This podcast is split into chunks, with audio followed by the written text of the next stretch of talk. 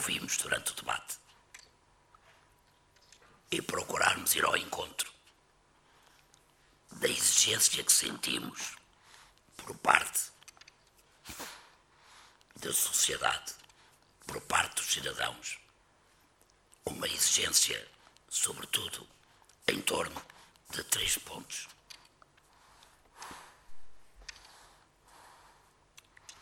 Maior clareza e rigor na definição das condições e dos requisitos para que um cidadão, um doente, possa requerer a antecipação da morte.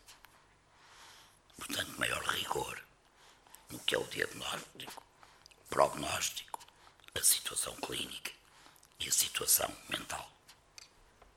Uma segunda exigência relativa a um mais escrupuloso rigor no cumprimento, uma garantia mais rigorosa de que a lei, cada vez que for aplicada, é, será aplicada respeitando todos os procedimentos que ela própria uh, inclui.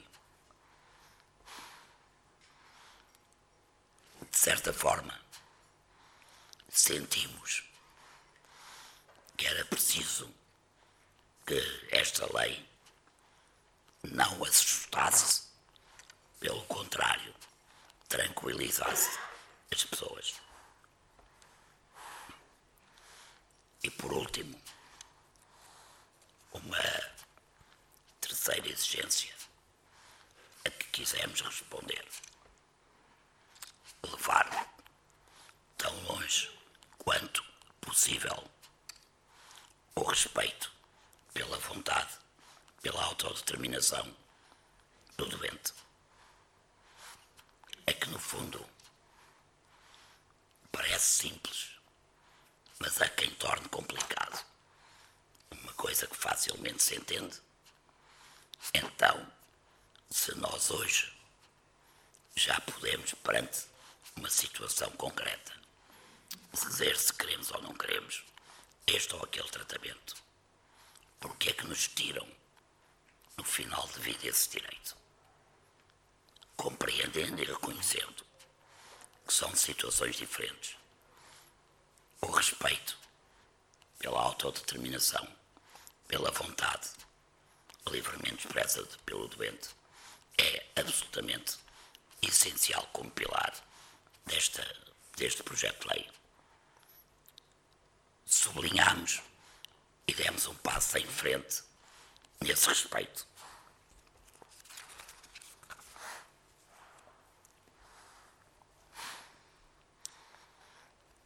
A discussão, naturalmente, agora vai ter o seu centro no Parlamento. Mas nós achamos que é absolutamente indispensável que ela seja travada dentro, mas também fora do Parlamento. A sociedade deve continuar a fazer ouvir a sua voz nesta discussão em torno da morte assistida. Nós queremos um debate com seriedade, com clareza, com sensibilidade, com sensatez. Queremos um debate responsável, sem preconceitos, sem fantasias, sem fantasmas sem medos. Nós combateremos a tendência daqueles setores extremistas que pretendem substituir a razão pelo medo. O Bloco de Esquerda tudo fará para manter esta discussão no domínio da racionalidade e do bom senso é o nosso compromisso e é o esforço que faremos. Aliás, nestes dois anos já percebemos que o radicalismo conservador pode querer envolver o debate em torno da morte assistida numa nuvem de terror, numa campanha de horrores. Mas já percebemos, depois destes dois anos, que isso não vai levar a lado nenhum.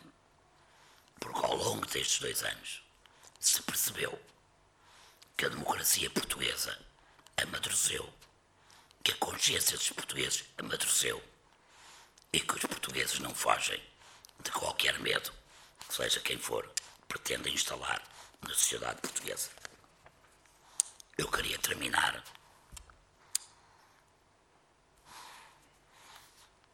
explicando, digamos assim, o modelo que escolhemos para esta conferência. Como repararam, nós optámos por três abordagens. Abordagem médica, biomédica, jurídica e política. E todos sabemos que este tema da morte assistida pode ter outros enfoques e outras abordagens. Mas estas foram aquelas que, nestes dois anos, mais suscitaram, mais aqueceram a discussão, digamos assim. É nestas três abordagens que se centra a maioria da preocupação, da opinião do questionamento que cada um faz sobre as problemáticas relacionadas com a morte assistida.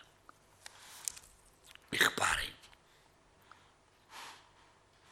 é absolutamente natural que assim seja. Os médicos e os profissionais de saúde terão um papel absolutamente insubstituível.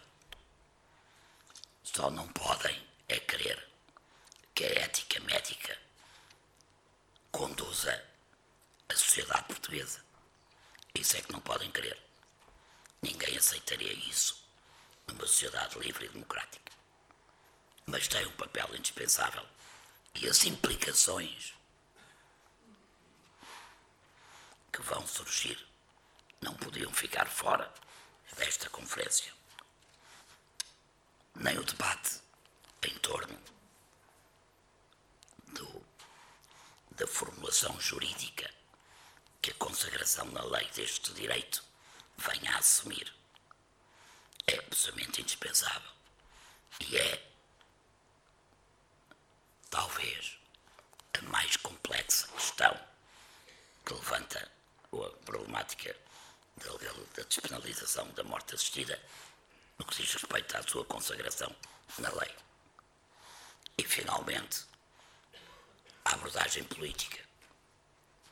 Porque, como sabem, é evidente, a opção por esta ou aquela solução jurídica será também e fundamentalmente uma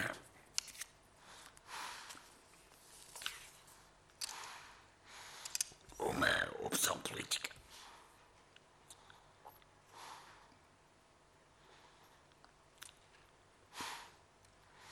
escolhemos estas três abordagens, reconhecendo que elas não esgotam esta problemática e reconhecendo que esta problemática é complexa. Mas nós não nos referimos, nem usamos, nem utilizamos, nem instrumentalizamos esta complexidade que reconhecemos de forma a que tudo fique na mesma, porque é melhor nada fazer. Esse argumento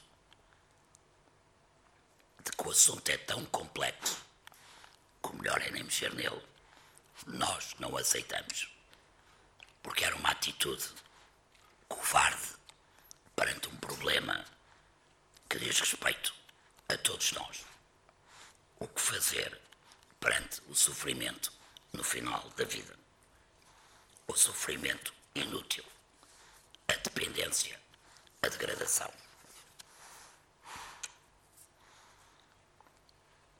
Esta complexidade é para nós um estímulo para identificar aquilo que para nós é essencial nas opções que fizemos.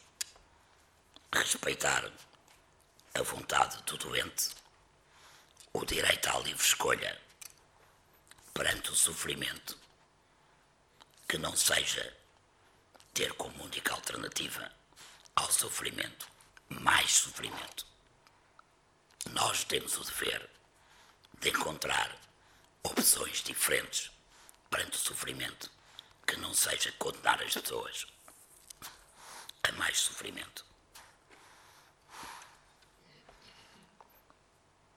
E sabemos, pelo que vimos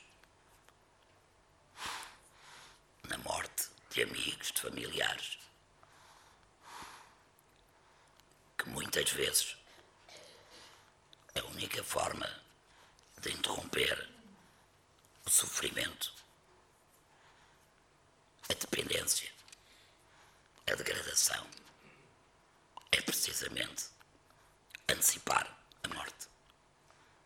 Em muitas circunstâncias, não há outra opção que nos possa aliviar de um sofrimento inútil e condenado ao insucesso.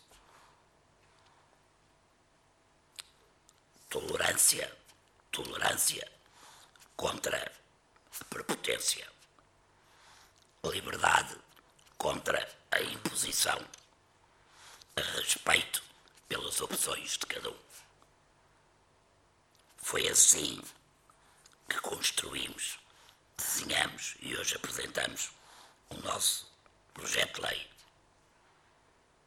Um projeto democrático e humanista. Um projeto que não obriga ninguém, mas também não impede ninguém. Um projeto que, a ser aprovado como nós esperamos, tornará a nossa democracia mais perfeita e reforçará a sua base humanitária. Muito obrigado.